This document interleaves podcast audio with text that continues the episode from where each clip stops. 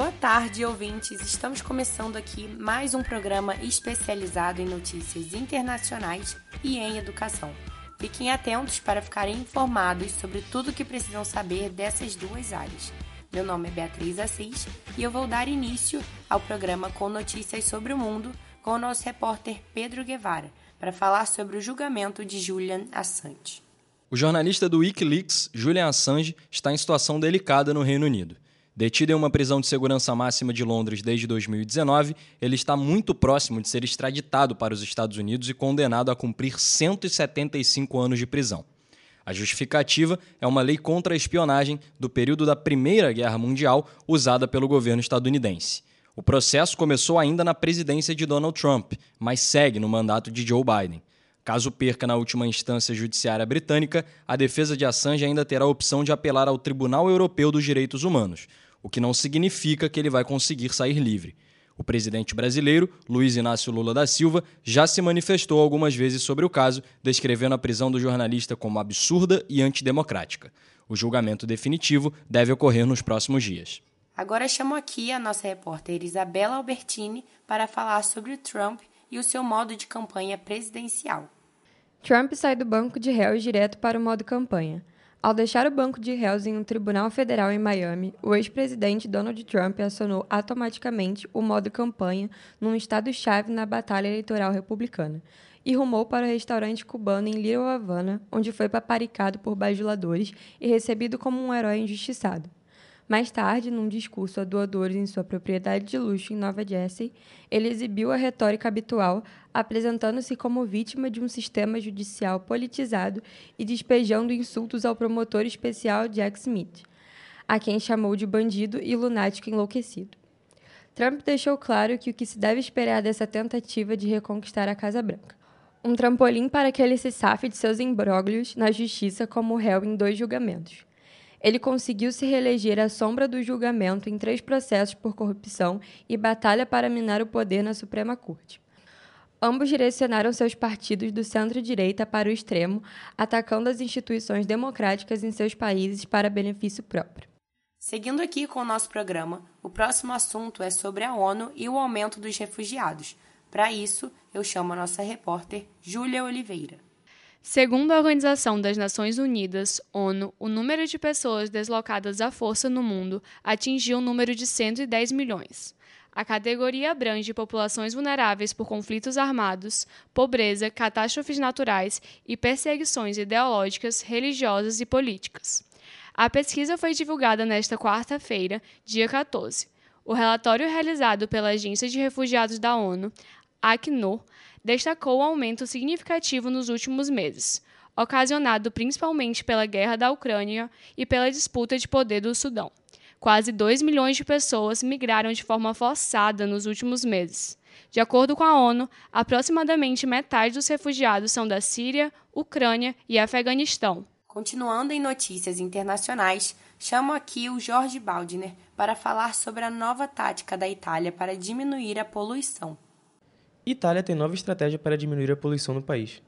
O limite de velocidade pode ser reduzido temporariamente ou de forma permanente, caso haja necessidade de limitar as emissões do tráfego veicular em relação aos níveis de poluentes no, no ar. A Itália deu permissão aos governos regionais para reduzir os limites de velocidade nas estradas que passam perto das áreas urbanas. O decreto entrou em vigor nesta quarta-feira, dia 14. O limite de velocidade atual nas estradas italianas é de 130 km por hora. Em alguns trechos, a velocidade máxima é menor, de 110 km por hora. Essa regra é uma tentativa do governo de enquadrar o país nas regras da União Europeia. Dentro do governo italiano, no entanto, há um ministro dos Transportes, Matteo Salvini, que havia afirmado no mês passado que estava considerando aumentar o limite de velocidade nas estradas para 150 km por hora. Outro fator interessante é o de que a legislação europeia vai obrigar que todos os veículos novos, vendidos a partir de 6 de julho, estejam equipados com Intelligent Speed Assistance, ISA, um assistente de velocidade inteligente. A medida é para evitar que os condutores excedam os limites de velocidade e, se, e sejam multados, principalmente na Itália, o país da indústria da multa. A próxima reportagem é para falar sobre o naufrágio na costa da Grécia, e para isso eu chamo o Guilherme Mendonça. Naufrágio na costa da Grécia deixa 78 mortos na manhã desta quarta-feira. Outras 100 pessoas foram resgatadas. De acordo com as autoridades, o barco levava migrantes que partiram da Líbia e tinham como destino a Itália. O naufrágio aconteceu no Mar Jônico, perto da península da Grécia do Peloponeso. Uma grande operação foi montada, com um avião, um helicóptero das Forças Armadas gregas e mais seis embarcações, mas fortes ventos no local acabaram interrompendo as buscas. Os resgatados foram levados para o sudoeste de Atenas. Dentre esses, quatro estavam em condições críticas e acabaram sendo transportados para o hospital local. O acontecimento foi considerado o caso mais mortal do ano no país. Para fechar as notícias internacionais de hoje, eu convido a nossa repórter Júlia Sirena para falar sobre a alta hospitalar do Papa Francisco. Papa Francisco deve ter alta hospitalar nos próximos dias, de acordo com o Vaticano. Ele passou por uma operação de três horas para reparar uma hérnia abdominal na última semana. Médicos dizem que sua recuperação está progredindo normalmente. A operação foi necessária para reparar uma laparocele, que é uma hérnia que às vezes se forma sobre uma cicatriz anterior. Também pode ser causada por obesidade, idade ou fraqueza dos músculos.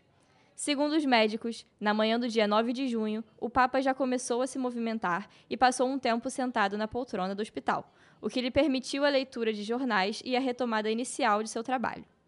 A informação oficial é de que o Papa irá permanecer no hospital por 10 dias, tendo alta no dia 18 de junho. Então, mudando agora para a educação, a Maria Clara vai trazer informações sobre a isenção da taxa de vestibular da UERJ. A Universidade do Estado do Rio de Janeiro abriu nesta quarta-feira as solicitações de isenção de taxa de inscrição do segundo exame de qualificação do vestibular estadual de 2024. O requerimento pode ser feito até o dia 19 desse mês por candidatos que já concluíram ou que estejam cursando o último ano do ensino médio, além de possuírem uma renda mensal familiar bruta de até um salário mínimo nacional. Os estudantes devem anexar a documentação comprobatória até o dia 20 de junho, entregando presencialmente na UERJ Campus Maracanã ou pelos Correios, entre 10 da manhã e 4 da tarde. Segundo o cronograma publicado pela universidade, a divulgação dos resultados está prevista para o dia 8 de julho, e os recursos poderão ser enviados neste dia e no dia seguinte. As inscrições para o vestibular serão feitas entre o dia 10 e 24 de julho. As provas estão marcadas para o início de setembro e os candidatos aprovados poderão se inscrever para a segunda fase, previstos para dezembro. Também na área de educação, a repórter Ana Lourdes Grossi vai falar sobre o MEC e o aumento do teto do FIES para cursos de medicina. O limite, que era anteriormente R$ 52.805,60, passou para 60 mil reais. A decisão foi publicada no Diário Oficial da União no dia de hoje, 14 de junho, por meio de uma resolução do MEC. O principal motivo para essa ação é o alto valor das mensalidades das faculdades de medicina. A mudança vai ser válida a partir do segundo semestre de 2023, tanto para novos contratos como renovação. Quanto aos outros cursos, o teto do financiamento permanece no valor antigo, R$ 42.983,70. Por último, chamo aqui a Beatriz Andrade, que vai trazer informações sobre o MEC e o projeto Criança Alfabetizada. O Ministério da Educação, MEC, lançou o Compromisso Nacional Criança Alfabetizada, nesta segunda, 12 de junho. O programa contará com um investimento de 2 bilhões de reais pelos próximos quatro anos e tem como objetivo garantir que os alunos de 6 e 7 anos aprendam a ler e escrever. De acordo com o Exame Internacional de Alfabetização, que avaliou 43 países, o Brasil está na 39ª posição. Essa iniciativa do governo federal surge a fim de reverter esse quadro. Dentre seus objetivos, o programa pretende fornecer apoio aos estados e municípios na definição de políticas de alfabetização, disponibilizar cerca de 7.233 bolsas para professores articuladores e auxiliar as escolas a construírem cantinhos de leitura. Na cerimônia de apresentação do programa, o presidente Lula afirmou que o Estado falhou nos últimos anos e culpabilizou a coordenação do MEC durante o governo Bolsonaro. O ministro da Educação, Camilo Santana, também se posicionou. Ele comentou sobre os esforços que serão necessários para recompor a aprendizagem dos estudantes que foram prejudicados pelo ensino à distância ao longo da pandemia e que atualmente cursam o terceiro, quarto e quinto ano do ensino fundamental. Infelizmente, nosso programa de hoje fica por aqui, mas eu espero que vocês tenham aproveitado para ficarem mais atentos ao que está acontecendo, tanto no mundo quanto na área de educação. Agradeço a você, ouvinte, por ter nos acompanhado e desejo um ótimo dia para todos. Não seja apenas um ouvinte, acesse e participe Portal Auditivo, propagação sem barreiras.